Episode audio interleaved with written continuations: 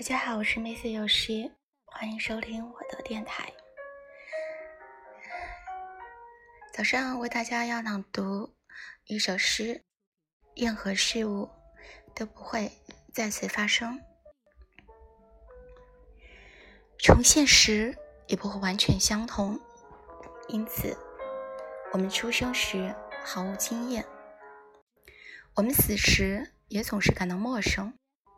虽然我们在全世界的学校中是最懒、最笨的学生，但我们也不会再去重读任何一个夏天和冬天，绝不会有两个相同的白天，也不会出现两个相同的晚上，绝不会出现两个相同的吻，也不会出现两种同样的眼神。昨天。有人在我身边大声说起你的名字，这对于我犹如从敞天的窗口扔进一枝玫瑰花。今天，当我们再次重逢，我却把脸转向墙壁。玫瑰花，玫瑰花，怎会如此丑陋？难道这是鲜花？